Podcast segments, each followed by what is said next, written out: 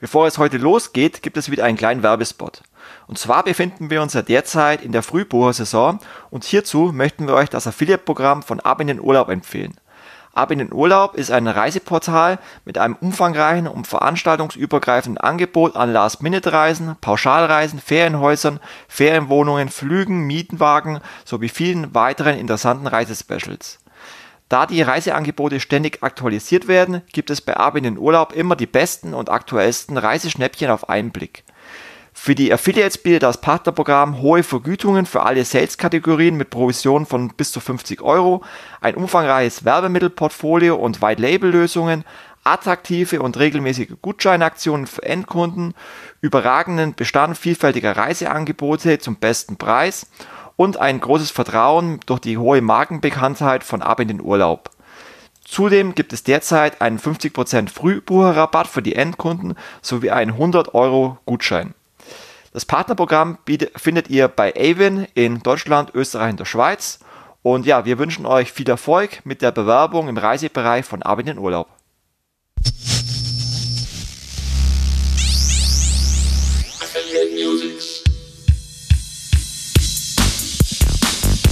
Affiliate Musics, der Podcast zum Thema Affiliate Marketing. Heiße Infos und News für Affiliates, Advertiser, Netzwerke und Agenturen. Von und mit Markus Kellermann. Affiliate Musics. Hallo und herzlich willkommen zur 67. Ausgabe von Affiliate Musics, dem Podcast zum Thema Affiliate Marketing hier auf der Termfrequenz. Ja, ich freue mich, dass ihr heute wieder dabei seid und wir haben heute wieder ein Hauptthema, nämlich es geht um Mythen und Unwahrheiten über das Affiliate Marketing. Und hierzu habe ich heute auch einen Gast in der Sendung, doch dazu dann später mehr im Hauptteil. Ähm, vorab möchte ich wieder ein paar andere Themen ansprechen. Und zwar äh, fangen wir mal an mit den Events. Es stehen ja dieses Jahr wieder einige spannende Events an in der Affiliate-Branche. Und zwar findet am 7 am 9. Juli äh, in München in der alten Kongresshalle wieder die Tactics-Konferenz statt, wo ich ähm, auch wieder einen Vortrag präsentieren darf. Es geht diesmal um die Game Changer im Affiliate Marketing. Ein ganz neuer Vortrag von mir, dürft ihr euch ähm, darauf freuen. Es wird ein sehr spannendes Thema mit äh, sehr viele, vielen Erfolgscases und Beispielen, ähm, ja, mit, mit welchen Erfolgsbeispielen man ein, ein Partnerprogramm weiter ausbauen kann. Und dann natürlich äh, wieder der Event Herbst, ähm, der losgeht am 11. November in München mit der Affiliate Conference. Erste Speaker stehen auch schon ähm, fest mit dem ähm, Stammspeaker Ingo Kams, der wieder den Panel moderieren wird. Äh, dann haben wir wie jedes Jahr unseren äh, Stammjustiziar vom BVDW, den Michael Neuber dabei, der wieder über den aktuellen Stand von ePrivacy aufklären wird. Hakan Ösal wird wieder einen Vortrag zu den Trends 2020 im Affiliate Marketing präsentieren. Nikolaus von Schorlemer wird ein Panel moderieren zum ähm, Thema Netzwerkökonomie, also Plattformökonomie als Alternative zum Cookie-Tracking. Ähm, Sebastian Athanasos von Schub wird wieder dabei sein im Panel. Wir haben eine super spannende Keynote mit Professor Dr. Fabian Hammert. Ähm, das sind nur mal ein paar Speaker, die schon feststehen. Ansonsten, wenn ihr gerne mal einen Vortrag präsentieren wollt auf der Affiliate Conference, könnt ihr euch noch bis zum äh, 30. März bewerben über das Call for Speakers Formular auf der Affiliate Conference Website. Und äh, gerne sind auch neue Speaker willkommen. Wenn ihr auch noch nie einen Vortrag gehalten habt, dann ist es auch kein Problem. Ähm, wenn ihr ein spannendes Thema habt, dann ist das immer sehr willkommen und bewerbt euch gerne mit dem Thema und wir werden dann im April entscheiden, welche Vorträge es noch in die Agenda schaffen werden und dann die Agenda zusammenstellen. Ähm, ihr könnt euch gerne ab sofort auch schon Tickets ähm, sichern für die Veranstaltung. Ähm, die wird sicherlich wieder Monate im Voraus wie in den letzten Jahren auch ausverkauft sein. Von dem her äh, kauft euch am besten jetzt schon ein Ticket. Es gibt übrigens auf der Affiliate Conference Website auch ein sogenanntes Mega-Kombi-Ticket, welches sowohl den Eintritt zur Tactics im Juli als auch der Networks im Juli, als auch der Conference im November und der Networks im November ähm, beinhalten wird für insgesamt 444 Euro, also wirklich ein Konferenz-Ticket-Schnäppchen. Ähm, also von dem her, seid dabei, sichert euch ein Ticket oder bewerbt euch für einen Vortrag. Dann findet am 9. Dezember erstmals im Municon am Flughafen die Influencer Conference statt. Eine neue Konferenzreihe ähm, von uns. Ähm, spannendes Thema, weil Influencer Marketing immer mehr äh, im Kommen ist, äh, nicht erst seit diesem Jahr, sondern auch schon im letzten Jahr. Und auch ähm, hier stehen die ersten Speaker schon fest. Äh, Chris Junge-Johann von Takumi, Björn Wenzel von Lucky Sherman, Yannick Möller von Metapic, Sebastian Müher von Buzzbird. Ähm, nur mal die ersten Speaker. Da kommen viele weitere Speaker noch dazu. Und wenn euch das Thema Influencer Marketing interessiert, dann könnt ihr euch auch hier schon Tickets sichern. Bis zum 30.04. gibt es noch den Early Bird Preis zum absoluten Schnäppchenpreis von 99 Euro. Also wirklich ein absolut günstiger Ticketpreis, für das das ähm, Mittagessen dabei ist, Kaffee und Kuchen, alle Getränke, Konferenzunterlagen und natürlich ähm, die ganzen Vorträge mit Top-Speakern. Ähm, das heißt, wenn ihr noch ein günstiges Early Bird Ticket wollt für die Influencer-Konferenz, geht auf influencer-conference.de und sichert euch auch ein Ticket für die Influencer-Konferenz. Ja, und falls jemand von euch nächste Woche äh, zufällig auf der Internet World Expo in München sein sollte, ich selber werde am Nachmittag vom 13.03. dort sein, dann meldet euch gerne und äh, ja, lasst uns den Kaffee treffen, äh, trinken, weil ich freue mich ja immer, wenn ich auch die Hörer mal persönlich kennenlernen äh, kann und ähm, wenn ihr Bock habt, euch mit mir zu treffen, dann schreibt mir doch einfach kurz über Xing, LinkedIn oder Facebook oder per E-Mail und dann treffen wir uns gerne auf einen Kaffee auf der Internet World Expo. Und dann noch ein letzter Event-Hinweis. Auch am 13.03. am Vormittag um 10 Uhr veranstalten wir ein Webinar zum Thema Affiliate Marketing in der Fashion-Branche, welches ähm, unsere Jenny Scholz präsentieren wird, die bei uns Fashion-Expertin ähm, ist. Und ähm, dabei geht es generell um die Trends und Entwicklungen in der Fashion-Branche, aber natürlich auch, was sind denn ähm, Erfolgsfaktoren in der Fashion-Branche im Affiliate-Marketing, wer sind erfolgreiche ähm, Affiliate-Modelle, wie kann man zielgerichtet ein Affiliate-Programm aufbauen ähm, in der Fashion-Branche? Und ja, allgemein, wenn ihr in diesem Bereich aktiv seid, dann äh, meldet euch gerne an für das kostenlose Webinar Affiliate Marketing in der Fashion-Branche. In den Link zur Webinarsoftware EduTip werde ich euch auch in den Show Notes ähm, zu diesem Podcast rein kopieren und dann könnt ihr euch kostenlos anmelden. Es sind schon über 100 Teilnehmer für das Webinar angemeldet. Ähm, wie gesagt, es ist ein kostenloses Webinar und wenn euch das Thema interessiert, meldet euch gerne an. Das soll es aber auch schon gewesen sein mit den Event-Hinweisen. Ähm, wenn ihr ein Event habt, den wir gerne in unserem Podcast ähm, ja, bewerben sollen, dann meldet euch auch gerne bei uns. Wir freuen uns immer über äh, Event-Kooperationen, sind gerne auch bei euren Events dabei, schreiben sehr gerne auch äh, Recaps über die Veranstaltungen, sind ja selber auch sehr aktiv in der Eventbranche und sind eigentlich auch schon bei, bei sehr vielen Events. Aber ähm, wenn es einen spannenden Event gibt, den wir unseren Hörer präsentieren wollen, dann ähm, ja, meldet euch gerne bei mir. Dann kommen wir zum nächsten Thema. Ähm, ich möchte dem ähm, lieben Thorsten Latusek äh, sehr herzlich grüßen und vor allem dem kompletten Team von Copos for You gratulieren. Sie hatten zum einen ähm, vor kurzem ihr 50-jähriges Jubiläum und in dem Sinne ähm, ja, haben sie dann auch ein Rebranding durchgeführt, nämlich Coupons for You heißt jetzt äh, coupons.de. Ein sehr smarter Move, wie ich finde, weil ähm, Coupons for You war zwar schon ein eigenes Branding in den letzten Jahren und gehört ja auch mit zu den größten Coupon-Affiliates in Deutschland, aber coupons.de ist natürlich noch einprägsamer bei den äh, Usern. Und von dem her finde ich es äh, eine sehr, sehr gute Lösung, das Ganze umzubenennen. Und ja, in diesem Sinne wünsche ich dem Thorsten und dem ganzen Team von Copos.de äh, nochmal alles Gute zum 15-jährigen Jubiläum und natürlich viel Erfolg mit dem neuen Portal. Und ich bin mir sicher, es wird ähm, genauso gut laufen wie Copos for You. Und ja, freue mich, ähm, euch bald mal wieder zu sehen. Und Copos.de ist ja auch einer der Sponsoren auf der Affiliate Conference, doch könnt ihr dann auch das äh, ganze Team von Copos.de in München äh, im Hilton dann auch persönlich treffen. Das nächste Thema, dabei geht es um ähm, ITP 2.1. Ähm, habt ihr vielleicht auch mitbekommen. Ich werde euch aber auch hier den Blogbeitrag nochmal in die Show Notes kopieren.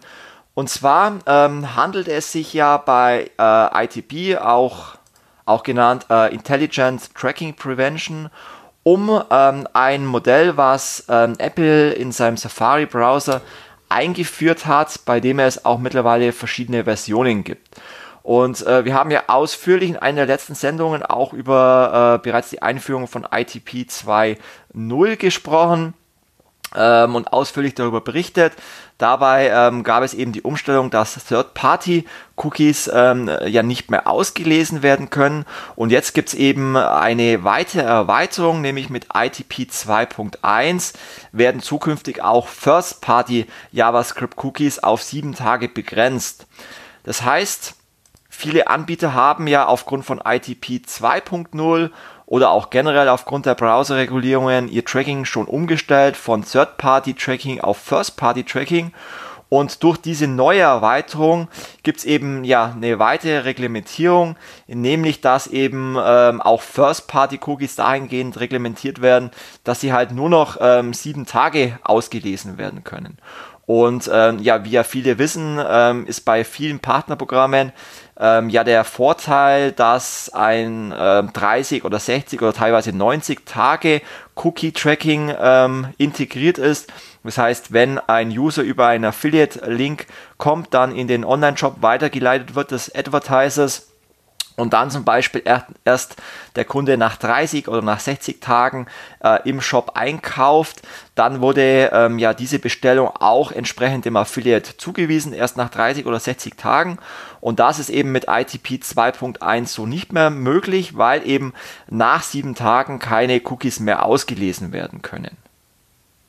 Das ist jetzt sicherlich eine Reglementierung, die sicherlich wieder aufgrund des steigenden Datenschutzes erfolgt ist und äh, die Browser meines Erachtens sich nach und nach auf das Thema E-Privacy schon mal vorbereiten und in der E-Privacy-Verordnung, da sind wir auch schon sehr ausführlich in einer letzten Podcast darauf eingegangen, ist ja unter anderem ähm, definiert, dass äh, die Browser als Gatekeeper generell ähm, bestimmte Arten von ähm, Cookies schon blocken sollen per Default. Und ähm, ja, die Browser stellen sich nach und nach auf diese Änderungen ein. Und letztendlich ist das auch sicherlich eine Auswirkung, ähm, auf die sich dann natürlich auch die Affiliate-Branche einstellen muss, weil meines Erachtens die Browser-Reglementierungen jetzt nicht nur im ähm, Safari-Browser, ähm, sondern eben auch in vielen weiteren Browser, ähm, wie zum Beispiel auch dem Chrome, der immer äh, strenger wird, ähm, ja immer ja, reglementierter wird und darauf muss sich letztendlich die Branche einstellen und halt hier auch mittelfristig Lösungen entwickeln, wie man halt damit umgeht, dass letztendlich immer weniger First und vor allem auch Third-Party-Cookies ausgelesen und nachvollzogen werden können und das ist eine wichtige ähm, Aufgabe meines Erachtens der Affiliate-Netzwerke, der Affiliate-Technologien, der Private Networks, hier alternative Tracking-Lösungen anzubieten, um halt wirklich die Affiliate-Bestellungen auch nachvollziehen zu können und die Affiliates dementsprechend auch fair vergüten zu können. Das Affiliate-Netzwerk Avon hat ähm, aufgrund dieser Erweiterung auf ITP 2.1 bereits reagiert, hierzu auch ein, eine Stellungnahme ähm, veröffentlicht, dass sie äh, momentan sehr genau beobachten, welche Auswirkungen eben ähm, diese Umstellungen auf die Umsätze haben und äh, haben eben schon ähm, analysiert, dass es aus ihrer Sicht jetzt keine großartigen negativen Auswirkungen haben wird, da aus ähm, ihrer Analyse die meisten Safari-Bestellungen äh, oder die meisten Bestellungen eben über den Browser Safari im Avon-Netzwerk eh innerhalb der ersten sieben Tage äh, konvertieren. Das heißt, in diesem Fall hätte es jetzt keine große negative Auswirkungen auf die Affiliates. Ich meine, auf die Advertiser hat es eh keine großartigen äh, negativen Auswirkungen, weil die Bestellungen ja so oder so generiert werden. Das heißt, ähm, negative Auswirkungen in dem Sinne ähm, verspüren eher die Affiliates, weil ihnen halt gegebenenfalls im schlimmsten Fall ähm, Provisionen verloren gehen, weil die Bestellungen gehen bei den Advertisern ein. Es geht ja vorwiegend um äh, die Zuweisung der Bestellungen auf die Affiliates. Aber hier ist es wohl so, dass die meisten Bestellungen laut Avon in den ersten sieben Tagen äh, konvertieren. Von dem her hat das keine äh, großartigen negativen ähm, Auswirkungen, aber ähm, es ist natürlich wichtig, dass ähm, die Affiliate-Technologien und Netzwerke das Thema im Auge behalten und natürlich schon an alternativen Tracking-Lösungen arbeiten. Und dementsprechend liest man als alternative Lösung, und das hat auch ähm, Avon angegeben, dass sie an einer Server-to-Server-Tracking ähm, arbeiten als Alternative. Und ähm, ja, wir haben uns hierzu mal äh, die Mühe gemacht, ähm, mal ja ein bisschen ausführlicher zusammenzuschreiben, was es denn mit diesem ähm, ja, sogenannten Server-to-Server-Tracking auf sich hat. Ähm, es gibt verschiedene Begrifflichkeiten dazu. Manche sagen auch ähm, Server-Side-Tracking dazu, andere sagen Server-Based Tracking dazu. Also es gibt verschiedene Begrifflichkeiten, wie man zu dieser Art von, von Tracking ähm, sagt. Und wir haben hier einen sehr ausführlichen Blogbeitrag auf affiliateblog.de veröffentlicht, den ihr euch gerne nochmal anschauen könnt. Aber ich möchte auch nochmal hier kurz darauf eingehen. Also beim Server-to-Server-Tracking handelt es sich letztendlich um eine ja, technische Lösung, welche die Tracking-Informationen mit PHP eben direkt in eine Datenbank oder ein äh, Logfile des Advertisers schreibt, ohne dass man hierzu eben ähm, Cookies oder JavaScript-Tracking äh, benötigt, weil die Verarbeitung der Informationen eben häufig direkt auf dem Webserver erfolgen. Um es einfach zu sagen, ist es ähm, eben so, dass die Advertiser letztendlich die Sales oder Umsätze eben datenbankseitig bei sich direkt speichern und dann diese ähm, Informationen eben an das Affiliate-Netzwerk äh, übertragen oder transferieren und das eben ähm, komplett ohne, ohne Cookies. Das Ganze hat natürlich ähm, Vor-, aber auch Nachteile. Die Vorteile liegen natürlich ähm, auf der Hand. Es werden keine Cookies mehr benötigt. Das heißt, das Tracking äh, läuft letztendlich unabhängig vom, vom Browser oder vom Client. Ein weiterer Vorteil ist, dass die Verarbeitung der Daten halt relativ schnell funktioniert, weil halt kein JavaScript äh, geladen werden muss. Ähm, es besteht in der Regel eine sehr hohe Messgenauigkeit, weil natürlich auch bei den Cookies oftmals das Problem besteht, dass diese vielleicht auch durch äh, Adblocker blockiert werden und gar nicht gesetzt werden können. Und es ist halt auch kein zusätzliches Tag-Management äh, nötig beim Server-to-Server-Tracking. Also es gibt schon ähm, einige Vorteile, aber es gibt natürlich auch bestimmte Nachteile. Ein Nachteil ist, das natürlich schon mit einem ähm, gewissen IT-Aufwand verbunden ist, ähm, diese Funktion als Advertiser erstmal zu programmieren oder überhaupt zu, zu implementieren. Das heißt, es muss hier natürlich in der IT ähm, Ressourcen zur Verfügung gestellt werden, um diese Schnittstelle zu programmieren und das Ganze im, im, im eigenen Shop zu implementieren. Und das Tracking ist natürlich im Vergleich zum klassischen Cookie-Tracking schon eingeschränkter. Also der Vorteil vom Cookie-Tracking ist, dass man halt sehr viel messen kann, dass man halt auch Dinge wie Mouse-Tracking oder ähnliches äh, über Cookies äh, messen kann. Das ist natürlich über das Server-to-Server-Tracking alles äh, nicht möglich. Und ein weiterer Nachteil ist, dass man halt auch die entsprechende Hardware benötigt, um zum Beispiel eben die ganzen Informationen in der Datenbank oder eben über einen Logfile-Server ähm, zu speichern. Das heißt, die ganzen ähm, Datensammlung und die Verarbeitung benötigt auch entsprechende Hardware. Auch das ist natürlich was, ähm, was entsprechend, mit entsprechenden Kosten verbunden ist. Von dem her darf man den Aufwand auch nicht unterschätzen. Also es ist nicht irgendwas, wo man sagt, ich aktiviere es einfach mal äh, Server-to-Server-Tracking und damit löse ich das Cookie-Tracking ab, sondern es bedarf da schon ähm, Wissen, einem entsprechenden Wissen und einem entsprechenden IT-Aufwand, um das Ganze auch technisch umzusetzen.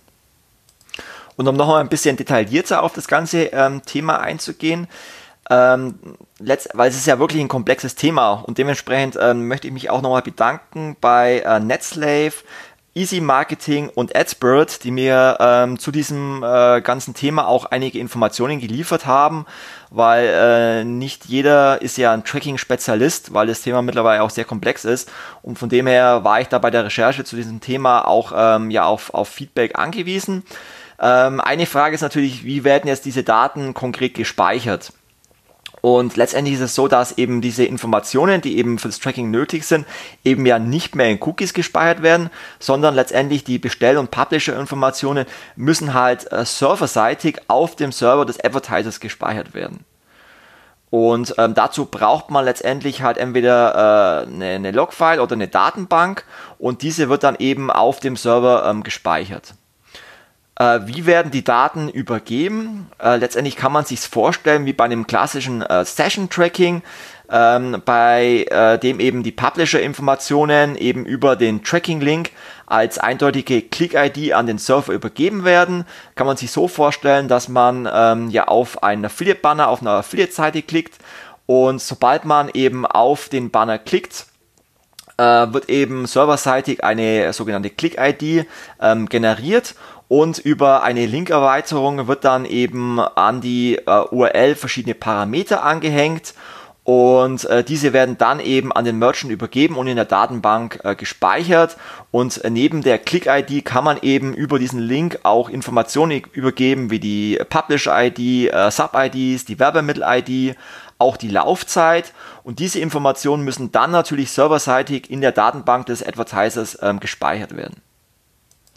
Natürlich äh, kommt dann auch hier die Frage auf, ja, was hilft mir das Ganze? Äh, was ist denn, wenn ähm, der Kunde ähm, nicht innerhalb der Session bestellt, sondern zum Beispiel erst nach, nach 30 Tagen, was ja mit der neuen ITP 2.1 so auch nicht mehr messbar ist, sondern nur noch sieben Tage.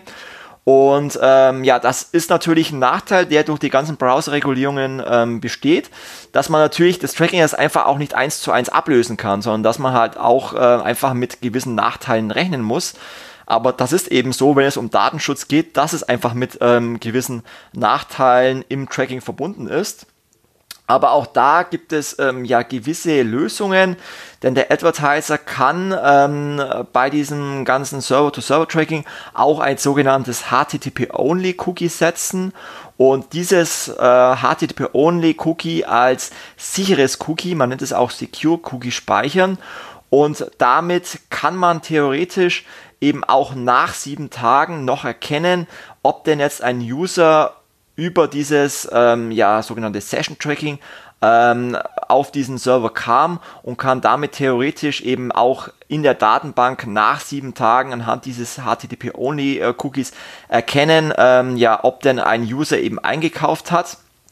Das Ganze ist nicht so einfach umzusetzen, aber es gibt hier eben über dieses äh, HTTP-Only-Cookie äh, Möglichkeiten, auch User nach sieben Tagen noch zu erkennen und dann eben über dieses ähm, Server-to-Server-Tracking auch zu, zu bewerten. Wenn dann äh, eben diese Informationen auf dem Datenbank gespeichert sind, dann äh, muss es natürlich eine Schnittstelle geben, um diese Daten natürlich an das Affiliate-Netzwerk zu übergeben, damit damit eben auch der Affiliate vergütet wird. Und ähm, dazu braucht man letztendlich eine Schnittstelle, um dann diese Daten aus der Datenbank entweder über eine API-Schnittstelle oder eine andere Schnittstelle an das Affiliate-Netzwerk zu übertragen. Und das, ähm, wie der Name schon sagt, Server-to-Server-Tracking, werden die Informationen des Advertisers, die dieser serverseitig gespeichert hat, dann eben über eine bestimmte Schnittstelle an das Affiliate-Netzwerk transferiert. Und das ist eben der Unterschied zu einem Cookie-Tracking, dass das Netzwerk eben nicht mehr die Cookies ausliest, sondern dass der Advertiser diese Informationen an das Netzwerk transferiert und damit das Netzwerk dann die wichtigen Informationen hat, um damit dem Affiliate die Provision zuweisen zu können. Das Ganze ist ziemlich komplex äh, für einen Nicht-Tracky. Äh, Tracky. Äh, auch für mich äh, ist es äh, relativ komplex.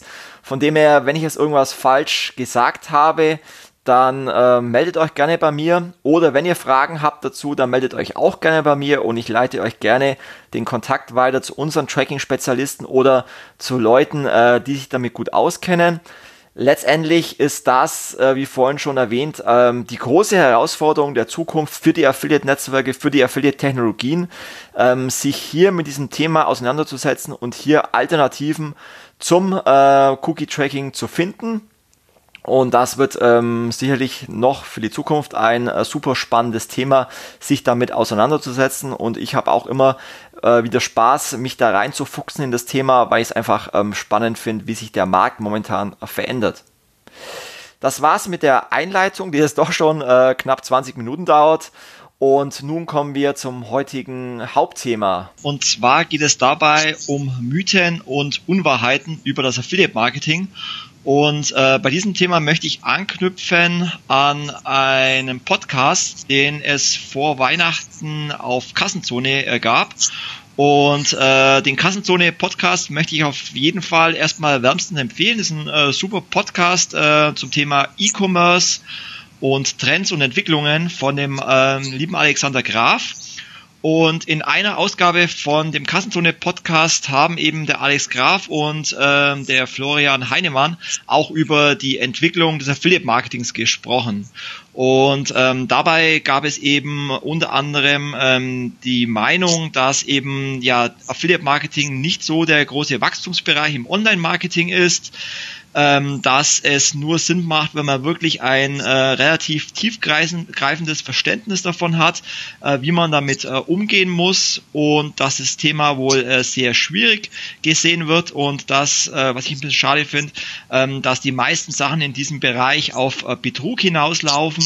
Also viele ähm, Vorwürfe, ähm, die man allerdings nicht nur von ähm, Florian Heinemann und Alexander Graf hört, sondern mit dem man immer mal wieder konfrontiert wird von äh, verschiedenen Playern der Online-Branche. Und ich hatte dann ja die Gelegenheit, in ähm, einer weiteren Ausgabe vom Kassenzone Podcast auch auf das ein oder andere äh, Thema zu antworten und dazu Stellung zu beziehen. Ähm, allerdings hätte ich gerne noch mehr Zeit gehabt, ähm, darauf einzugehen, aber in 45 Minuten kann man letztendlich auch nicht auf jedes Thema eingehen. Und deswegen ähm, in der heutigen Folgeausgabe dazu äh, möchte ich nochmal ähm, ja, zu einigen Vorwürfen Stellung beziehen. Und damit ihr nicht nur äh, meine Meinung dazu hört, äh, weil die muss auch nicht immer richtig sein, habe ich mir heute einen äh, ganz lieben Stammgast in die Sendung geholt, der schon einige Male bei Affiliate Musics dabei war, nämlich den äh, lieben Ingo Kamps. Und äh, Ingo, vielleicht möchtest du dich äh, zu Beginn mal ganz kurz vorstellen, auch wenn dich wahrscheinlich schon alle Hörer kennen, aber vielleicht gibt es doch noch den einen oder anderen, der dich noch nicht kennt und vielleicht möchtest du dich mal ganz kurz vorstellen. Ja, es gibt ja auch immer mal ein paar Newcomer, deswegen äh, macht das, glaube ich, Sinn. Also erstmal vielen Dank, lieber Markus, für die äh, Gelegenheit, hier teilnehmen zu dürfen und für die nette Einleitung. Also Ingo Kamps ist mein Name. Ähm, ich mache Affiliate Marketing auch schon seit 20 Jahren, ungefähr genauso lange wie du äh, habe im Jahr 2004 mein Unternehmen Kayada GmbH gegründet, ähm, das heutzutage primär eine Beratungsgesellschaft ist und meine Verbundenheit mit dem Affiliate Marketing heutzutage und auch in der Vergangenheit ist primär die Rolle des Publishers und äh, eben zusammen mit der Contact Impact GmbH, also einer Beteiligungsfirma der Axel Springer All Media, ähm, machen wir die Performance-Vermarktung des Axel Springer oder Media Impact Inventars. Also die bekanntesten Seiten sind eben Bild.de, Welt.de, für die wir das Affiliate Marketing machen. Perfekt. Dann würde ich sagen, äh, steigen wir gleich mal ein in verschiedene äh, Themenpunkte, die ähm, dort in dem Podcast oder generell in, in Gesprächen immer wieder äh, diskutiert werden. Und ich fange mal an mit dem Thema oder mit dem Mythos, ähm, Affiliate Marketing ist rückläufig oder stagniert. Und dazu habe ich mir mal ein paar Zahlen äh, und Marktzahlen herausgesucht, weil ich das ein bisschen anders sehe. Vor allem, wenn ich äh, mir unsere Kunden im Affiliate Marketing anschaue, die wir betreuen, dann stellt man eigentlich fest, dass bei allen Kunden ein jährliches Wachstum vorhanden ist. Und äh, möchte das belegen, weil ich äh, ja so ein Zahlen-Fakten-Fanatiker bin und äh, gerne manche Aussagen immer gerne mit Zahlen untermauere.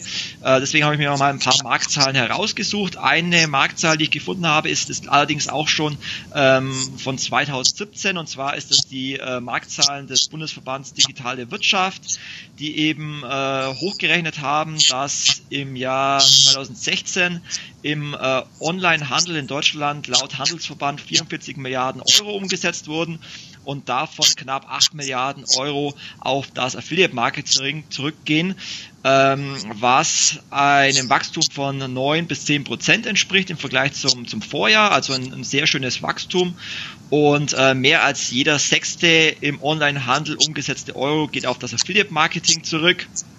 Und ähm, es gibt auch neue Marktzahlen, die wohl in Kürze veröffentlicht werden sollen. Aus denen geht hervor, dass äh, der Umsatz im Affiliate Marketing 2018 wohl im zweistelligen äh, Milliardenbereich liegt was letztendlich ähm, auch einem Wachstum entspricht. Und ähm, eine weitere Zahl ist auch unser Affiliate Trend Report, den wir jedes Jahr veröffentlichen und äh, wo wir 1500 Marktteilnehmer befragen.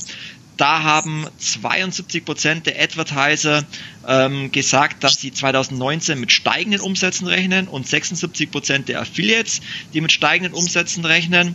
Und ähm, 70 Prozent der Affiliates haben gesagt, dass sie im letzten Jahr ein Umsatzwachstum hatten. Also auch das ist ähm, ja eine Zahl, die belegt, dass es in der Affiliate-Branche zumindest eine positive Grundstimmung da ist, wenn so viele äh, Marktplayer sagen, ähm, es ist ein Wachstum vorhanden. Dann ganz neu von dieser Woche ist eine Erhebung von iBusiness, die ähm, im Vergleich zu den letzten Jahren sich die äh, Marketingkanäle angeschaut haben, ähm, die am meisten äh, verwendet werden von den Online-Shops in Deutschland.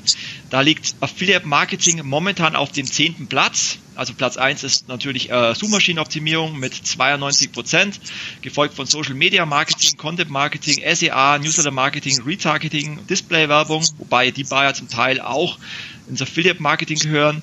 Dann kommt äh, weitere Marktplätze, Amazon und dann kommt Affiliate Marketing mit 49 Prozent. Wobei der Affiliate-Kanal von allen Marketingkanälen der Kanal ist, der ähm, das größte Wachstum zu verzeichnen hat. Das heißt ein Wachstum von über 20 Prozent im Vergleich zu 2018 in der Nutzung. Ich hätte jetzt noch viele andere Zahlen da, ähm, die belegen, dass ähm, die Umsätze positiv sind um einfach mal zu zeigen ähm, oder zu belegen, dass ähm, ja der Vorwurf der Stagnation, dass man den nicht verallgemeinern kann. Wie ist denn deine Meinung dazu, Ingo? Ähm, also natürlich von uns ausgehend kann ich dir da nur beipflichten. Also auch bei uns äh, ist es so, dass wir jetzt seit den Jahren, also ich bin ja dann so Ende 2016, 2017 eben mit der Contact Impact, was ja die aktuelle ähm, Publisher-Aktivität ist, äh, verzeichnen wir auch immer weiterhin Wachstum. Äh, trotz der Probleme, da kommen wir sicherlich noch zu, die durch Browser, Blocking und solche Dinge entstehen. Also von daher, von uns aus gesehen, kann ich dir, kann ich dir da nur beipflichten. Ähnlich geht es mir mit, ähm, mit den Beobachtungen, die ich natürlich mache. Also jetzt auch gesehen beim A-Wind Travel Day, der am Dienstag stattgefunden hat sieht man, dass einige Affiliates und Publisher anscheinend zu sehr großen Companies heranwachsen. Primär natürlich Gutscheinseiten, also incentivierte Seiten, auch ähm, Schub hat sicherlich ein großes Wachstum. Von daher, ähm, mir fehlen natürlich die Insights, die ihr jetzt als Agentur so habt. Ähm, also ich kenne weder die Zahlen unserer, unserer Wettbewerber, noch kenne ich jetzt Agenturzahlen, Advertiserzahlen. Von daher fällt es mir schwer, wirklich zu sagen, ähm, dass, wie das mit dem Wachstum aussieht. Da muss ich mich halt auf die veröffentlichten Zahlen verlassen. Aus meinen eigenen Beobachtungen kann ich dir da aber zumindest nicht widersprechen. Das ist schon mal sehr gut, ähm, weil du sagst, ähm, äh, Erfolgszahlen von Kunden. Ich kann jetzt keine, natürlich keine Zahlen, konkrete Zahlen von unseren Kunden nennen, aber ich habe ein paar Erfolgsstories gefunden ähm, bei, bei Avon. Und zwar eine Erfolgsstory von äh, Minoa, das ist ein äh, Energielieferant aus Frankfurt. Ähm, hier wird gesagt, dass durch die Zunahme des Kanals Affiliate Marketing die Online-Abschlüsse signifikant angestiegen sind. Ähm, die Sales-Entwicklung lässt sich wie folgt darstellen. 2000 2015 eine Steigerung von 63 Prozent, 2016 eine Steigerung von 15 Prozent, 2017 eine Steigerung von 33 Prozent. Dann habe ich eine Case gefunden von Hotel.de. Ähm, auch hier wurde eine Steigerung der Buchungszahl über das deutsche Partnerprogramm von 144 Prozent ähm, kommuniziert äh, von 2006 bis 2015. Dann haben wir den Computer-Online-Shop Alternate. Ähm, hier sind die Erfolgszahlen eine Umsatzsteigerung von 2013 bis 2016 von 376 Prozent und eine Salessteigerung von 464 Prozent. Und ähm, dann zum Schluss noch Opodo, der Reiseanbieter. Auch hier ist ein jährliches Wachstum von 20 Prozent und bei äh, Flügen und Hotel ein jährliches Wachstum von 30%. Prozent. Und noch ein letzter Case von Berge und Meer. Auch hier äh, eine durchschnittliche jährliche Umsatzsteigerung von 15 Prozent und ein Durchschnittswarenkorb von 1000 Euro. Also von dem her, das sind ja wirklich einige äh, namhafte Anbieter und Player im Markt. Also von dem her auf jeden Fall positive ähm, Zahlen und äh, mir ist jetzt kein äh, großer Fall bekannt von ähm, Online-Shops oder Advertisern, die jetzt äh, große Umsatzeinbrüche über den Affiliate-Kanal zu verzeichnen hätten, sondern wenn es ein Umsatzeinbruch bei einem Online-Shop ist, ähm, dann ist es meistens ein allgemeines Problem und dann ist der Umsatzeinbruch meistens nicht nur im Affiliate-Kanal, sondern über alle Kanäle zu erkennen. Ja, das, das macht in meinen Augen auch Sinn und wir müssen ja auch sehen, wie, wie divers, divers äh, Affiliate Marketing eigentlich auch ist. Ja, also ich meine, wie Amazon läuft, wie eBay läuft und, und eben auch die ganzen Bereiche, die jetzt nicht in unserem klassischen Retail äh, Retail und Reisen und so weiter liegen. Also Affiliate Marketing ist ja eigentlich eine gigantische Branche, bei der wir ja auch nur so in Teilen damit zu, zu tun haben. Also von daher gehe ich auch davon aus, dass Affiliate Marketing auf jeden Fall wächst. Gut, dann kommen wir zum zweiten Thema, nämlich das Imageproblem, das die Affiliate-Branche hat. Und letztendlich ähm, genau solche Meinungen oder Statements äh, wie von Florian Heinemann oder Alexander Graf, die ja ähm, die sehr viel Expertenwissen haben und die ja auch mit großen Kunden zu tun haben, ähm, wenn die natürlich solche öffentlichen Aussagen treffen, ähm, dann führt das natürlich zu einem äh, Imageproblem der Affiliate-Branche. Und da habe ich mir mal die Frage gestellt, woher denn zum Teil bei ähm, etablierten Experten dieses äh, Imageproblem ähm, der Affiliate-Branche herkommt. Und meines Erachtens hat das mehrere Gründe. Zum einen, ein Grund ist meines Erachtens, dass halt das Wort äh, Affiliate Marketing mittlerweile wirklich inflationär verwendet wird. Das heißt, nicht nur wir in der E-Commerce-Welt verwenden Affiliate Marketing, sondern es gibt auch die sogenannte schnell und hektisch reich Branche, die eben das Wort Affiliate Marketing verwendet. Ähm, wobei ich jetzt per se nichts gegen diese Branche habe. Ich sage mal leben und leben lassen. Ähm, es gibt sicherlich Coaches oder digitale Produkte, die auch gut funktionieren. Ähm, aber es gibt sicherlich auch Schneeballsysteme oder Produkte wie, äh, wie verdiene ich 100.000 Euro in einer Woche oder baue dir ein passives Einkommen auf, ähm, wo dann natürlich der Begriff Affiliate Marketing äh, eher ins Negative gezogen wird.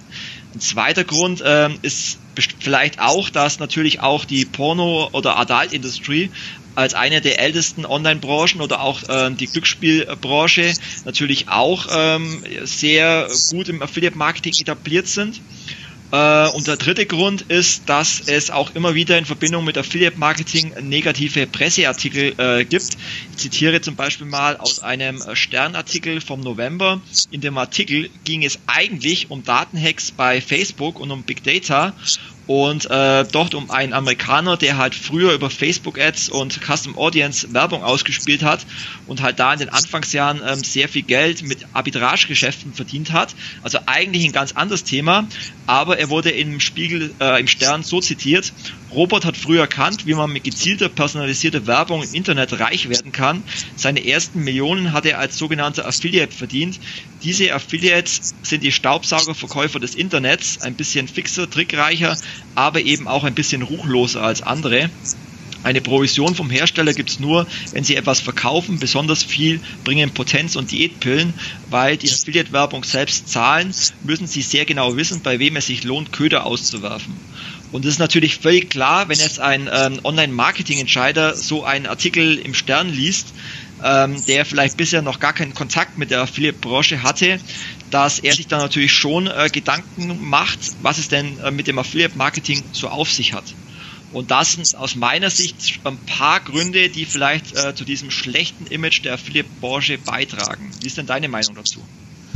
Ähm, ja, also in dem Fall Florian Heinemann kann man natürlich auch sagen, er hatte ja das, das Post-View-Thema auch nochmal explizit angesprochen und das natürlich entsprechend auch dargestellt. Das wäre jetzt einfach so ein, so ein Cookie-Geschmeiße. Ähm, und deswegen wird es auch gerade von Personen, die jetzt der Affiliate-Branche nicht so nahe stehen, auch ein Stück weit falsch verstanden. Wir müssen uns da aber eben auch mal klar werden, also zum Thema Post-View, ich gehe gleich auch noch auf die anderen Punkte von dir ein, ähm, dass ein Advertiser, wenn er jetzt, sagen wir mal, zu einem Vermarkter geht, sei es Ströer oder Media Impact und so weiter, und normale Display-Werbung kauft, wo im Zweifel gar keine Performance ähm, notwendig ist, also zumindest für den Preis, den er dafür zu bezahlen hat.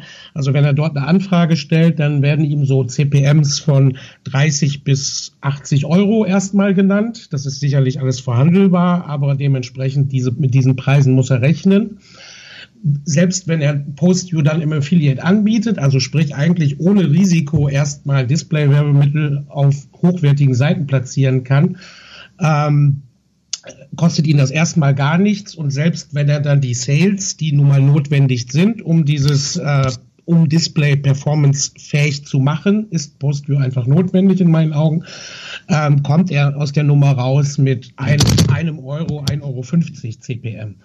So, also von daher, da hat, das hätte, würde ich von jemandem wie Florian Heidemann tatsächlich auch erwarten, dass er diese, diese Unterschiede auch versteht und äh, mit, mit in seine Betrachtung einbeziehen kann. Aber so ist das nun mal eben, wenn jemand andere Kanäle bespielt, äh, schaut er auf das Affiliate Marketing und sagt, die werfen ja lauter Cookies durch die Gegend und das ist ja dann Cookie Dropping. So entsteht natürlich sehr schnell ein, ähm, ein schlechter Eindruck. Zum Teil ist aber in meinen Augen die Affiliate-Branche auch ein bisschen schuld, denn es gibt ja immer wieder doch die Vorkommnisse. Ähm, ich gehe später auch noch mal darauf ein, dass das in den anderen Online-Kanälen genauso ist. Aber wir hatten ja jetzt beispielsweise das Wonderize-Thema einerseits, ähm, wo über Toolbars Cookies in den Bestellprozess geworfen wurden. Ähm, da hat es mich ein bisschen geärgert tatsächlich, dass, äh, jetzt klingelt bei dir das Telefon, ich mache einfach weiter, oder? Ja, ja, ist schon vorbei. Äh, alles gut, wunderbar. ähm, also das Wonderize-Thema, da hat mich tatsächlich ein bisschen geärgert, dass das ja von der CT wirklich auch äh, enttarnt wurde. Da hätte ich mir gewünscht, dass das aus dem Affiliate Marketing selbst heraus ähm, passiert. Also dass dieser Publisher aus dem Affiliate Marketing, aus der Netz Netzwerk Quality oder äh, und so weiter äh, selbst heraus enttarnt und dann auch sanktioniert wird. Wir haben natürlich auch noch so ein paar andere Beispiele. Wir hatten diesen, dieses Retargeting-Konglomerat, äh, das ja über den Retargeting-Pixel eben ähm, Retargeting Pixel eben Cookies geschrieben hat, kurz vorm Bestellabschluss. Dann gab es noch das, das von Bauer Media äh, übernommene Portal, das auch die Toolbar verwendet hat. Also von daher, diese Vorkommnisse gibt es natürlich immer und das sind auch kleine, keine kleinen Affiliates, über die wir reden. Ähm, das werden wir auch gar nicht verhindern können, auch in Zukunft nicht. Und die anderen Kanäle haben genau das gleiche Problem. Sie gehen es aber tatsächlich jetzt offensiv an. Auf der D3Con wird jetzt die, äh, also eine Programmatic und Display Konferenz in Hamburg, geht die Keynote, hat das Thema Ad Fraud. Und äh, der Mobile-Kanal, also äh, Mobile-App-Marketing und so weiter, redet eigentlich über nichts anderes mehr als über Fraud-Bekämpfung, weil die sind wirklich sehr betroffen davon. Ich sage, im Vergleich ist der Affiliate-Kanal sehr sauber gegenüber anderen Online-Marketing-Kanälen. Wir haben aber trotzdem unsere Probleme. So, und die sollten wir auch gar nicht unter den Tisch kehren, sondern sehr offensiv damit umgehen und zusehen, dass solche Player rauskommen. Ähm, also nach außen zeigen, ja, es, es kann Probleme geben, aber ähm, wir, wir tun alles, um eben entsprechend sauber zu sein. Genau, also ich äh, auf das Thema Fraud werde ich äh, gleich nochmal äh, genauer eingehen als extra Themenpunkt.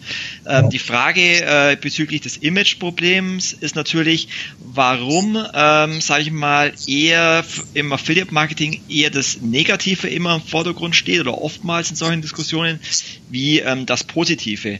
Und meines Erachtens ist vielleicht auch ein Grund, dass ähm, die Affiliate Branche ähm, vielleicht einfach auch zu wenig äh, Fürsprecher hat. Also äh, die vielleicht auch mal auf einer großen Bühne über die Vorteile des Affiliate-Marketings sprechen. Oder hast du äh, in den letzten Jahren schon mal einen großen Speaker auf großen E-Commerce-Konferenzen oder Messen wie es der K5, der Demexco oder der OM Rockstars Bühne gesehen? Also es sind halt einfach zu wenige bekannte Gesichter, die halt wirklich Gattungsmarketing, Öffentlichkeitsarbeit für die Affiliate-Branche machen. Und ähm, wenn man sich zum Beispiel andere Branchen anschaut, da kennt man halt einfach bekannte Gesichter. Im Search-Bereich äh, gibt es natürlich bekannte Speaker wie jetzt äh, John Miller von Google. Es gibt bekannte SEOs wie äh, Markus Tandler, Markus Tober, Marco Young. Es gibt von äh, Facebook bekannte Gesichter wie Philipp Roth von äh, All Facebook oder Thomas Hutter. Es gibt von Creteo den ähm, Alexander Gößwein. Aber wen kennt man denn eigentlich äh, aus, aus der Affiliate-Welt? Also meines Erachtens fehlen einfach ähm, gewisse Persönlichkeiten, die wirklich auch ähm, diese Vorteile des Affiliate-Kanals nach außen tragen. Klar, es gibt natürlich, sage ich mal, Leute wie äh, Mark Hundacker von, von, von Avon, der momentan sehr viel Öffentlichkeitsarbeit betre äh, betreibt. Es gibt natürlich Leute wie dich oder äh, den Dino Leupold von Löwenthal, von Retailer Web. Es gibt äh, Leute wie äh, Hakan Ösal von Finance Ads. Früher gab es noch den, den Ron Hillman. Ähm, aber damit war es eigentlich schon. Also meines Erachtens ist ein Grund, warum immer mehr das Negative im Vordergrund steht, dass es zu wenig Leute gibt, die äh, eher die Vorteile nach außen tragen. Das ist so. Also ich sage mal, bei den Möglichkeiten, die ich habe, will ich das ja, werde ich das ja auch, äh, werde ich das Affiliate Marketing ja auch immer verteidigen und morgen Abend werde ich mal wieder auf der ITB die Gelegenheit haben, einen Vortrag äh, The Power of Affiliate Marketing zu halten. Also von daher, die Möglichkeiten, äh, die gegeben sind, werden auch genutzt. Du hast übrigens in dieser Reihe dich vergessen, dich selbst vergessen. Ähm, also ich finde es erstmal dazu auch ein großes Lob, dass du dir das halt, diesen Kassenzone-Podcast, den ich ja auch gehört habe, mit Florian Heidemann, aber du hast da an der Stelle gehandelt und äh, immerhin bist du dazu gekommen, auch mal die andere Sichtweise nennen zu können. Ja, woran liegt das? Gute Frage. Ah, also warum ist Affiliate Marketing, du hast ja so ein paar SEOs genannt, das sind ja eigentlich keine anderen Leute als du und ich jetzt. Ähm, Im Gegenteil, die sind ja eigentlich sogar noch eher freakiger, würde ich sagen, als wir es so sind. Also so Marco Young, der ist ja so SEO durch und durch. Ähm, wären wir ja vielleicht sogar auch noch andere Kanäle so mit im Blick haben. Ja, schwierig, aber du hast die OMR genannt. Also ähm, scheint dort nicht auf dem Programm zu stehen. Also ein Anrufruf jetzt an Philipp Westermeier, falls er uns zuhören sollte, ähm, vielleicht auch mal die, die passende Bühne dazu bieten. Genau, also entweder das oder halt den Punkt, den du vorhin ähm, aufgeworfen hast, dass sich die Branche halt zum Teil selber den Vorwurf machen muss, ähm, warum sie das Imageproblem hat, weil halt meines Erachtens äh, gerade die Affiliate-Branche halt oftmals so in ihrer eigenen Bubble lebt und ähm, dadurch halt leider zu wenig äh, wahrgenommen wird, vor allem das Positive wahrgenommen wird. Das ist so. Also das könnten wir vielleicht jetzt auch als, äh, als To-Do ein bisschen hier mit rausnehmen.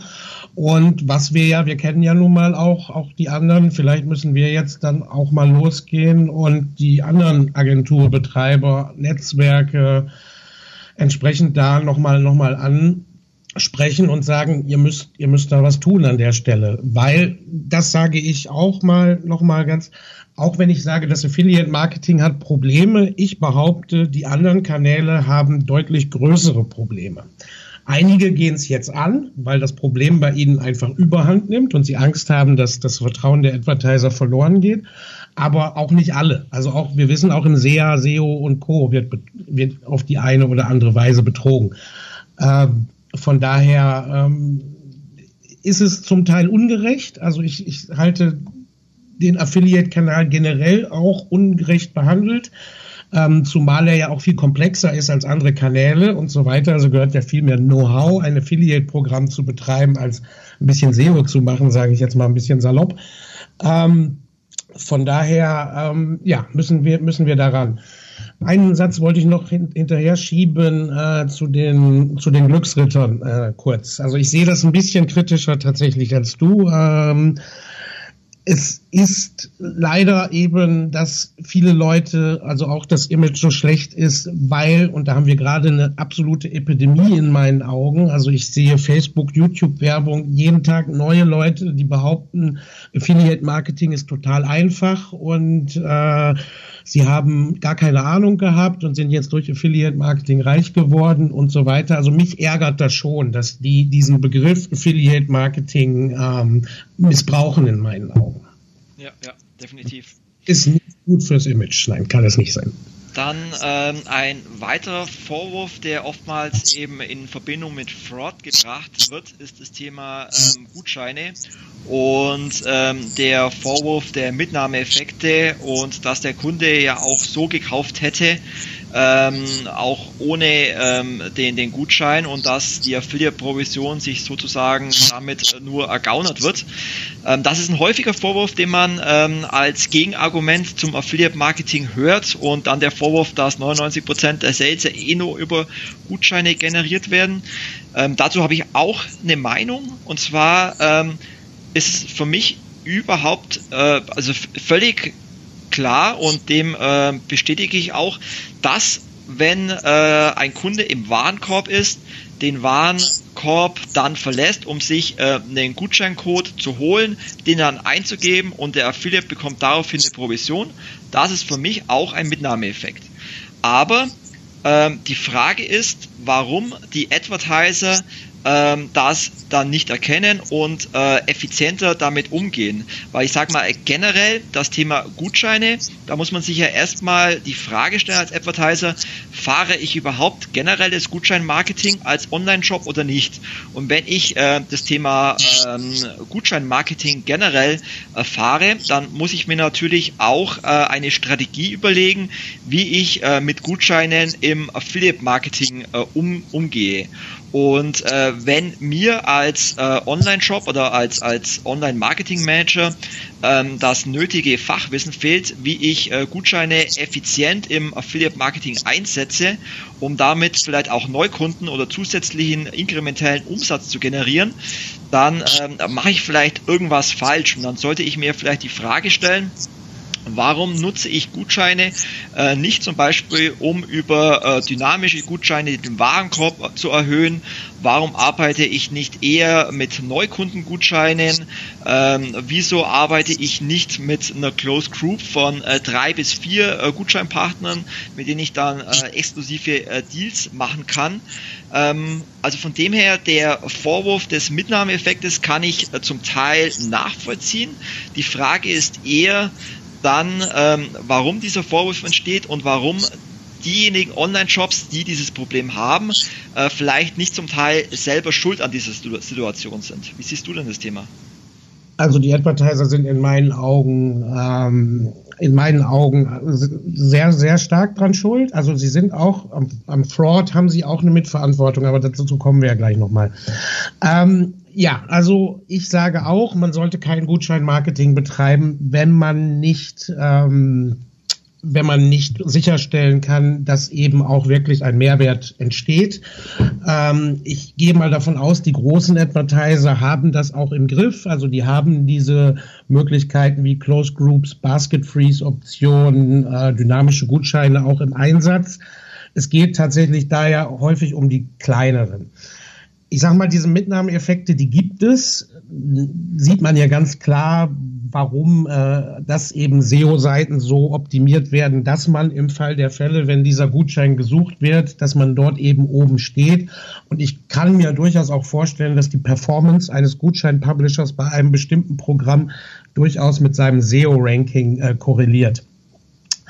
Aber man muss halt da auch die Publisher ein Stück weit verstehen. Ähm, es ist halt ihr Auftrag, das Optimum rauszuholen. So, und wenn etwas so nicht verboten ist, dann, dann machen sie das. Ja, wenn es verboten wäre, dann äh, würden sie es entsprechend auch nicht machen. Also man könnte ja dann sagen, SEO-Seiten anlegen ist nicht oder so etwas. Also der Advertiser hat alle Möglichkeiten, Gutscheine so einzusetzen, dass dieser Mehrwert auch entsteht. Ähm, das ist einfach notwendig. Das liegt eben auch daran, weil viele Advertiser, die dann ein Affiliate-Programm starten, vielleicht auch nicht wissen, was es bedeutet, ein Affiliate-Programm zu betreiben. äh, dass es eben nicht so ist, einfach aufsetzen und dann zahle ich eigentlich nur noch einen Performance, eine performanceabhängige Provision und dann läuft das schon für sich.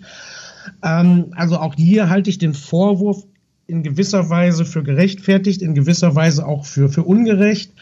Ich kenne ja eigentlich alle Gutschein-Publisher, die relevant sind in Deutschland und weiß, dass die sich sehr viel Mühe geben, tatsächlich Mehrwerte für den Advertiser zu kreieren. Aber natürlich nutzen sie jetzt, wenn die Möglichkeit besteht, und das ist auch häufig eben entsprechend ein, äh, ein Instrumentarium, also die Leute kommen in den Warenkorb, sehen das Gutscheinfeld und gehen dann einen Gutschein suchen, dann ist es aber irgendwo auch der Auftrag eines Gutschein-Publisher an der Stelle da zu sein, weil er will ja dann die Nachfrage nach diesem Gutschein auch befriedigen. Man kann das als Advertiser alles, alles in den Griff kriegen, wenn man eben diese Maßnahmen, die du auch schon beschrieben hast, einleitet. Ich, ich würde sogar noch eine ergänzen. Also Otto macht das relativ clever. Die platzieren selber Gutscheincodes auf ihrer Website und nehmen dadurch dem Nutzer, der auf die Seite kommt, die Notwendigkeit, ähm, nochmal von der Seite zu gehen, weil sie selber die Gutscheine eigentlich schon direkt äh, bei sich anbieten. Also von daher sparen sie sich dann die Provision. Das ist das eine. Und was man natürlich auch noch machen könnte, ist, man, man äh, kürzt einfach die Provision für Gutschein-Publisher um den Gutscheinwert. Also sagen wir, man gibt normalerweise 10 Euro Provision oder 11 Euro Provision und der Gutscheinwert hat 10 Euro, gibt man halt nur einen Euro Provision. Also die Möglichkeiten sind alle da. Wenn nicht vernünftig gearbeitet wird, muss man davon ausgehen, dass Publisher das auch ausnutzen. Genau, und ein äh, dritten Punkt noch, den ich vorher nicht angesprochen habe, ist, dass ähm, die Advertiser auch die Möglichkeit haben, im Warenkorb einen ähm, sogenannten technischen Basket Freeze einzubauen. Das heißt, äh, wenn der User den Warenkorb verlässt, ähm, um sich darüber den Gutscheincode zu holen, dann hat man technisch die Möglichkeit, ähm, dafür kein Cookie zu setzen. Das heißt, ähm, dieser Gutschein-Publisher würde halt keine Provision bekommen, wenn er nicht initial diesen Kunden in den Shop geleitet hat ähm, um damit jetzt keine anderen ähm, Affiliate-Cookies zu überschreiben. Diese technische Möglichkeit ist natürlich auch vorhanden und ähm, sollte man nutzen. Absolut, damit hat man eigentlich das Problem ja schon für sich gelöst. Also wenn die, die Cookies kommen ja sehr spät oder eben sehr kurz vor dem Kaufabschluss, also diese Mitnahme-Cookies nennen wir sie mal. Und wenn man Basket Freeze-Optionen drin hat, äh, passiert das halt nicht. Genau, und wenn wir schon bei Zahlen und Fakten sind, möchte ich auch nochmal ähm, kurz auf das Thema Gutscheinstrategie insgesamt eingehen. Also zum einen ähm, bezweifle ich, dass ähm, bei den meisten Partnerprogrammen 99 Prozent der Umsätze über ähm, Gutscheinpartner kommen. Dafür gibt es einfach zu viel andere ähm, sinnvolle Affiliate-Modelle. Kommen wir aber später noch dazu. Aber ich möchte generell nochmal auf den Nutzen von Gutschein eingehen, weil sich meines Erachtens das Nutzerverhalten bezüglich der Nutzung von Gutschein einfach in den letzten Jahren auch enorm verändert hat. Also sicherlich auch getrieben durch die äh, generelle Gutscheinstrategie von, von Unternehmen, ähm, zeigt zum Beispiel eine Studie von Innofect aus 2017, dass 57 Prozent der User initial überhaupt durch einen Gutschein auf einen Shop aufmerksam geworden sind und 54 Prozent der Nutzer zum Beispiel nur wegen eines Gutscheinangebots in dem Online-Shop eingekauft haben. Also auch das würde ja schon mal gegen einen Mitnahmeeffekt sprechen, wobei man sicherlich da auch sagen muss, dass das sicherlich eher Online-Shops betrifft, die vielleicht nicht die Bekanntheit wie ein Zalando oder Otto haben, wobei ich auch da sagen würde, ähm, dass mittlerweile Salando das Thema Gutscheine so ausgeschlachtet hat. Ähm, bei meiner Frau ist es so, sie sagt, sie kauft bei Salando gar nicht ein, wenn es keinen Gutschein gibt. Also da ist sicherlich die Gutscheinstrategie von Salando äh, bis zu einem gewissen Grad selber schuld, dass die User gezielt nach Gutscheinen suchen aber auch, dass natürlich durch viele neue Shopping-Erlebnistage wie äh, Black Friday, Cyber Monday, Single Day, die es halt vielleicht vor ein paar Jahren in Deutschland so noch nicht gab, ähm, ein, ein Shoppen ohne Aktionen oder Gutscheine überhaupt nicht äh, denkbar wäre. Also von dem her hat sich halt äh, die generelle Gutscheinnutzung im Vergleich zu früher halt auch äh, komplett geändert. Ähm, ein weiterer Punkt ist, dass es halt mittlerweile auch technische Möglichkeiten gibt, wo man anhand von äh, Big Data Analysen äh, zum Beispiel Neukunden andere Gutscheine anzeigen äh, kann als Bestandskunden, wenn man zum Beispiel innerhalb der User Journey äh, ja unterschiedliche User erkennt und äh, dann entsprechend Gutscheine einsetzt. Also CJ Affiliate äh, bei Conversant bietet hier zum Beispiel äh, die Möglichkeit an, die ähm, First-Party und Third-Party-Informationen zu messen, die zu verknüpfen über eine Data-Management-Plattform und dann eben den Usern unterschiedliche Gutscheine anzuzeigen. Also es gibt viele unterschiedliche technische Möglichkeiten, um wirklich äh, Gutscheine effizient auszuspielen. Es gibt zum Beispiel auch von äh, Couponation, also von der äh, Global Savings Group, gibt es die Möglichkeit, äh, dynamische Gutscheine zur Umsatzsteigerung zu nutzen. Das heißt, wenn der User im Warenkorb ist, kann man dynamisch ermitteln, wie hoch der momentane Warenkorb ist und dann kann man per Pop-up ihm einen Gutschein anzeigen, um ihm damit den Anreiz zu bieten, noch weitere Produkte in den Warenkorb zu legen und ähm, das Ergebnis ist, dass man äh, dadurch mit dynamischen Gutscheinen eine Warenkorbsteigerung von über 62 Prozent erreichen kann und Conversion-Steigerung von 21 Prozent. Im äh, Kosmetikbereich sind aus unserer Erfahrung sogar Warenkorbsteigerungen von 190 Prozent möglich bei einem Kunden von uns. Also von dem her, äh, vielleicht abschließend zum Thema Gutscheine, wenn man es effizient einsetzt, mit den richtigen Partnern arbeitet, die richtige Strategie hat, dann macht es wirklich Sinn und dann sind viele Vorurteile zu dem Thema einfach nicht mehr haltbar. Das ist richtig. Also wir sehen insgesamt, dass viel viel der Kritik, die eben von außen aufs Affiliate Marketing einprasselt, schon aus Unkenntnis ähm, tatsächlich nur entsteht. Genau. Bezüglich Unkenntnis kommen wir dann auch zum nächsten Mythos, nämlich Affiliate Marketing besteht nur aus Fraud. Und da ist meine Meinung dazu, dass Affiliate Marketing nicht fraudanfälliger ist als andere Kanäle. Wobei äh, ich damit natürlich äh, nicht beschönigen möchte, dass es im Affiliate Marketing oder generell in Online-Marketing-Kanälen Fraud gibt.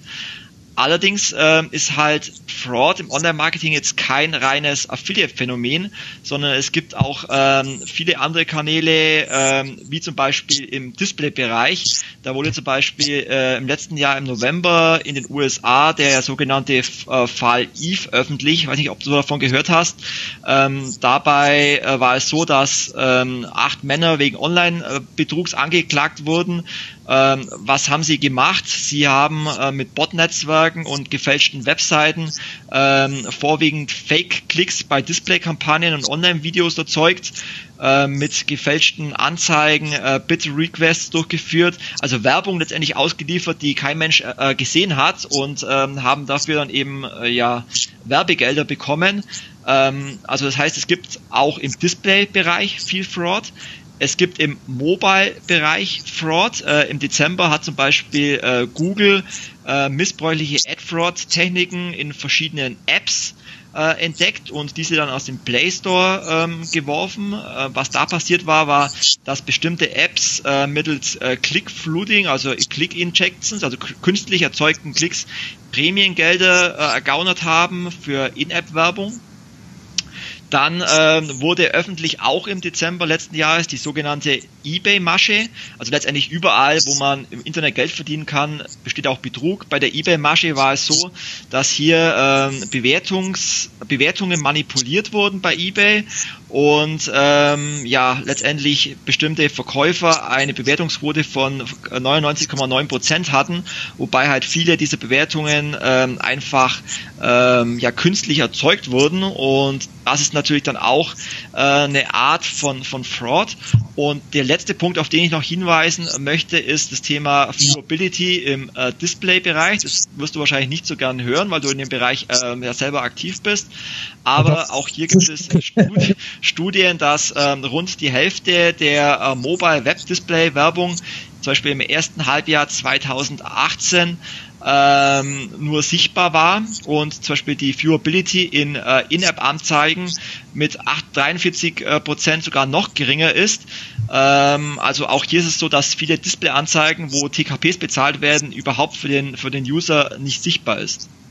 Das heißt, es ist Betrug kein reines Affiliate-Phänomen, sondern es gibt eigentlich Betrug in allen Online-Marketing-Disziplinen.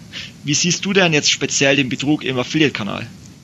Ähm, Also ich stimme dir vollkommen zu. Also ähm, ich wollte noch eine Sache ergänzen, weil das gerade so aktuell ist. Auch auf dem Amazon-Marktplatz, äh, also was dort für Schlachten ausgetragen werden, da, da wird einem ja richtig speiübel. Also wie Händler versuchen, sich durch positiv, also durch Haufen von positiven Geg äh, Bewertungen ihre Konkurrenz loszuwerden oder durch negative Bewertungen und so weiter. Also von daher alle Online-Marketing-Kanäle, alle Performance-Marketing-Kanäle haben, haben Betrugsprobleme. Ich sehe im Affiliate, also ich hatte ja die, die Fälle schon genannt bei der Frage zuvor, wir haben unsere Fälle, ja, das sind auch manchmal durchaus signifikante Fälle, die müssen wir loswerden. Aber, und das ist es nun mal, weil wir ja wissen, dass von außen gerne mal negativ auf den Affiliate-Kanal geschaut wird, ist ähm, das Thema Betrug ja im Affiliate Marketing schon sehr lange ein Thema. Das wird in anderen Kanälen wird das langsam erst ein Thema. Die merken jetzt erst, was für große Probleme sie haben. Der Affiliate-Kanal hat aber immer schon relativ viel gegen Betrug getan und ist da in meinen Augen auch sehr weit. Uns kommt auch sogar eigentlich dieses People's Business, was du ja im Kassenzone äh, im Kassenzone Podcast ja auch erwähnt hast, äh, auch zugute. Also Leute, die man kennt, betrügt man nicht so. Anders als im Programmatic Advertising, wo ja eigentlich nur noch Maschinen miteinander sprechen. Äh, da fällt Betrug sehr viel leichter. Ich also meine These ist, dass viel, äh, Betrug im Affiliate Marketing eine viel kleinere Rolle spielt als in fast allen Online-Marketing-Kanälen in der Realität. Auf uns wird allerdings eingeschlagen. Ähm, da müssen wir, das hatten wir ja auch schon, äh, müssen wir sehen, wie, wie können wir das machen. Ich, ich sage, wir sollten offensiv mit Problemfällen umgehen, aber eben auch heraustragen, ähm, wie viel wir gegen dieses Problem eben auch unternehmen.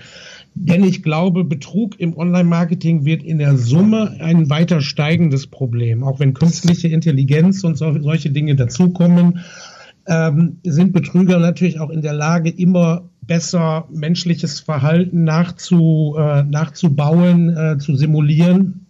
Und deswegen wird uns das Problem, wie allen anderen Kanälen auch, das wird uns weiter begleiten. Ich halte den Affiliate-Kanal aber trotzdem für relativ gut aufgestellt äh, im Vergleich zu, zu anderen Kanälen, die jetzt erst Grundlagenarbeit dazu leisten müssen. Genau, was man vielleicht auch noch dazu sagen muss, dass ja der äh, große Vorteil, wenn man es so nennen kann, bei Betrug im Affiliate Marketing ist, dass eigentlich, wenn man die Erfahrung hatte, kein finanzieller Schaden entsteht, weil man ja im Affiliate Marketing ähm, die Provisionen, wenn sie durch Fraud äh, zustande kommen, ja auch stornieren kann, was zum Beispiel jetzt beim Ad Fraud im Displaybereich bei TKPs oder äh, bei CPC Fraud ähm, ja nicht so einfach möglich ist, weil jetzt keine Stornierung der Umsätze möglich ist. Und das ist halt einfach auch ein, sag mal, ein Vorteil, wenn man so nennen kann, bei Fraud im Affiliate-Kanal im Vergleich zu Fraud bei anderen Kanälen, wo dann auch äh, gegebenenfalls ein finanzieller Schaden entsteht. Ab, äh, vielleicht noch ein Punkt dazu. Ähm, ja. Zu dem Thema Fraud. Ähm, letztendlich ist es ähnlich bei den Gutscheinen vorhin. Wenn mir als Unternehmen das Know-how fehlt, ähm, Fraud zu erkennen, ähm, oder damit umzugehen, dann werde ich äh, generell auch ja ein Problem haben, ähm, erfolgreich mit dem Kanal zu sein. Weil letztendlich ist es ja, kann man es vergleichen mit anderen Kanälen. Wenn ich jetzt im, im Google Ads Bereich die falschen Keywords einbuche oder äh, auszuschließende Keywords vergesse, dann zahle ich ja möglicherweise auch hohe CPCs bei, bei geringen Conversion Rates. Oder wenn ich im SEO-Bereich äh, vielleicht für schlechte Backlinks sorge oder schlechten Content auf meiner Seite habe, dann führt das im schlimmsten Bereich auch zur Verbannung der Seite aus dem Google-Index. Oder wenn ich jetzt im Display-Bereich die falsche Zielgruppe auswähle oder jetzt nicht im sichtbaren Bereich erscheine oder ein zu hohes Capping habe, dann zahle ich auch äh, hohe TKPs bei geringen Conversion Rates. Was ich damit sagen möchte, wenn mir das nötige Wissen fehlt, mit einem äh, Kanal, egal wie, wie er heißt, ähm, professionell umzugehen, dann werde ich immer ein Problem haben. Und das ist nicht nur Affiliate-Kanal so, das ist in allen äh, Online-Marketing-Disziplinen so. Absolut. Also ich hatte ja auch gerade schon angekündigt, ich wollte auch nochmal darauf eingehen, dass ich Advertiser selbst auch nicht ganz schuldlos am Fraud halte. Ähm, also sie sind natürlich nicht, nicht schuld am Fraud, aber sie begünstigen ihn auch häufig gerne ein bisschen, denn sie möchten ja im Performance Marketing sehr gerne ein möglichst viel erreichen zu möglichst geringen Kosten. So, wir kennen aber jetzt so das, die ökonomischen Prinzipien. Das heißt eigentlich so ein gegebenes Ziel mit minimalem Einsatz erreichen oder ein maximales Ziel mit gegebenem Einsatz erreichen, aber nicht beides gleichzeitig. So, und das ist es eben auch. Ähm, der Affiliate möchte ja gerne auch sauber arbeiten und, und so weiter. Und aber der Advertiser braucht halt immer mehr Performance zu geringem Einsatz. Und dann ist eben, eben steckt man so ein bisschen in der Zwickmühle. So, wenn man jetzt ein bisschen shadier, also ein bisschen unsauberer arbeitet, dann kann man natürlich die Performance zu gleichen Kosten nochmal in die Höhe treiben. Ähm, und das ist eben nicht ideal. Also Advertiser müssen auch sich überlegen, und das fehlt mir bei einigen Advertisern auch immer ein bisschen, die Affiliates leben von dieser Tätigkeit. Das ist für die kein Nebenverdienst oder irgendwas. Und das ist so ein kleiner, kleiner Affiliate, der, der ist froh, wenn er mal 3,50 Euro bekommt. Nein, die leben davon. Also sprich, die Advertiser müssen auch dann eine faire Vergütung dementsprechend für die Affiliates vornehmen, dass die da vernünftig von leben können und ihre Leistung erbringen. Ähm, sie dürfen nicht einfach mal Sales stornieren, weil sie gerade Lust darauf haben, weil der Affiliate kann das nicht nachprüfen, ob diese Sales wirklich zustande gekommen sind. Es gibt ja auch Advertiser Fraud nachweislich. So, solche Dinge dürfen natürlich auch nicht vorkommen definitiv gebe ich dir vollkommen recht. Meines Erachtens ist auch ähm, Affiliate Marketing kein Kanal, den man mal einfach so nebenzu starten kann und ähm, in der Hoffnung, jetzt äh, starte ich ein Affiliate-Programm in einem Affiliate-Netzwerk und dann läuft es so, sondern ich arbeite hier mit ganz vielen äh, Online-Vertriebspartnern. Ähm, das heißt, äh, ich muss entsprechende Ressourcen, Zeit und Know-how zur Verfügung stellen, um wirklich ähm, mit den Affiliate-Partnern oder generell mit dem Affiliate-Marketing erfolgreich arbeiten zu können.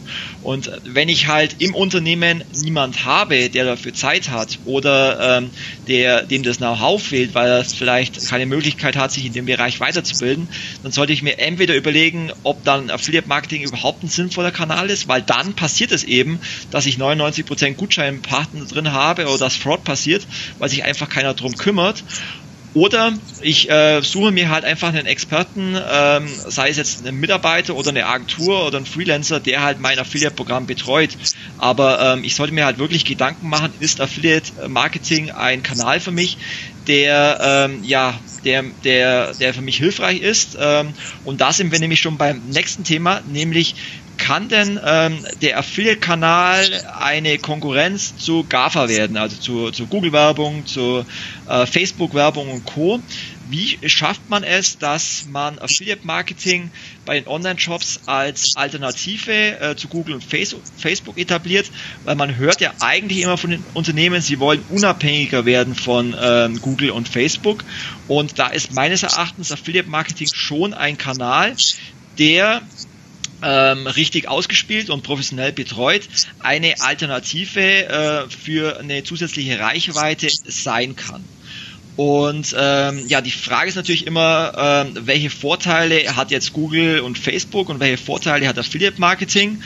Also den Vorteil, den natürlich äh, Google und Facebook haben, ist, dass sie natürlich eine, eine riesige Reichweite haben, dass sie günstig sind, dass sie immer wieder äh, innovative äh, Tools und Technologien ähm, äh, veröffentlichen. Die Nachteile sind meines Erachtens, dass ähm, bei einigen dieser amerikanischen Player halt einfach auch Marktstandards im Bereich Datenschutz ähm, fehlen oder sehr verwässert werden, dass äh, für den Online-Shop eine starke Abhängigkeit bestehen kann von diesem, diesem Traffic, gerade wenn sie auch äh, bei Amazon aktiv sind.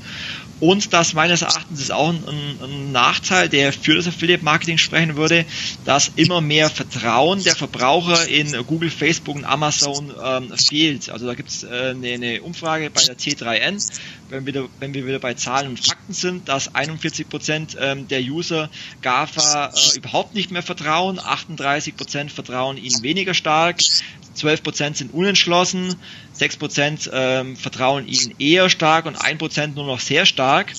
Das ist ein Thema. Und das zweite Thema ist, dass ähm, die Markenloyalität immer mehr zurückgeht. Das heißt, das äh, Konsumverhalten ändert sich äh, momentan sehr stark. Und da ist halt die Frage, ob sich ähm, halt überhaupt auch Ausgaben im äh, Bereich Branding überhaupt noch so lohnen wie früher oder ob es nicht doch zukünftig wieder mehr in Richtung Performance, das heißt Messbarkeit, Mehrwert ähm, sich verlagert. Und da wären wir natürlich dann äh, im Bereich Affiliate Marketing, der halt als Kanal sehr transparent ist, Performance liefert, messbar ist, seinen Fokus eher im ROI-Bereich hat, ähm, datenschutzkonform ist. Wie siehst du denn das Ganze? Kann Affiliate Marketing äh, unter verschiedenen Gesichtspunkten, wie das Image-Problem verbessert wird, ähm, denn für Online-Shops eine Konkurrenz zu Google und Facebook-Traffic sein? Ja, also wir sollten uns auf jeden Fall erstmal alle wünschen, dass es ein, ähm, eine Alternative wird oder ist. Denn äh, also ich habe da auch mal eine Studie angeschaut, ähm, und zwar die Global Ad Trends, äh, die Basis aus 96 Ländern erstellt hat.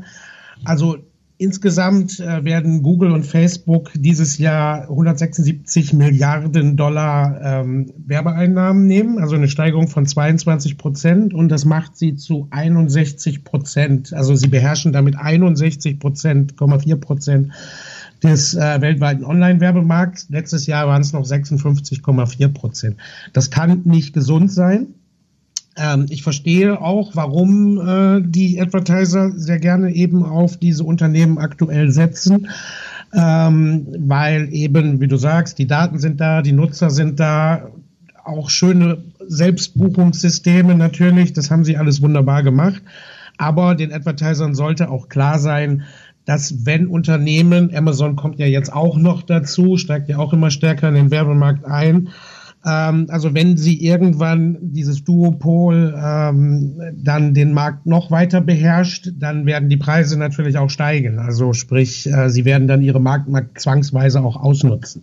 Also von daher erstmal vorweg, es braucht Alternativen zu GAFA.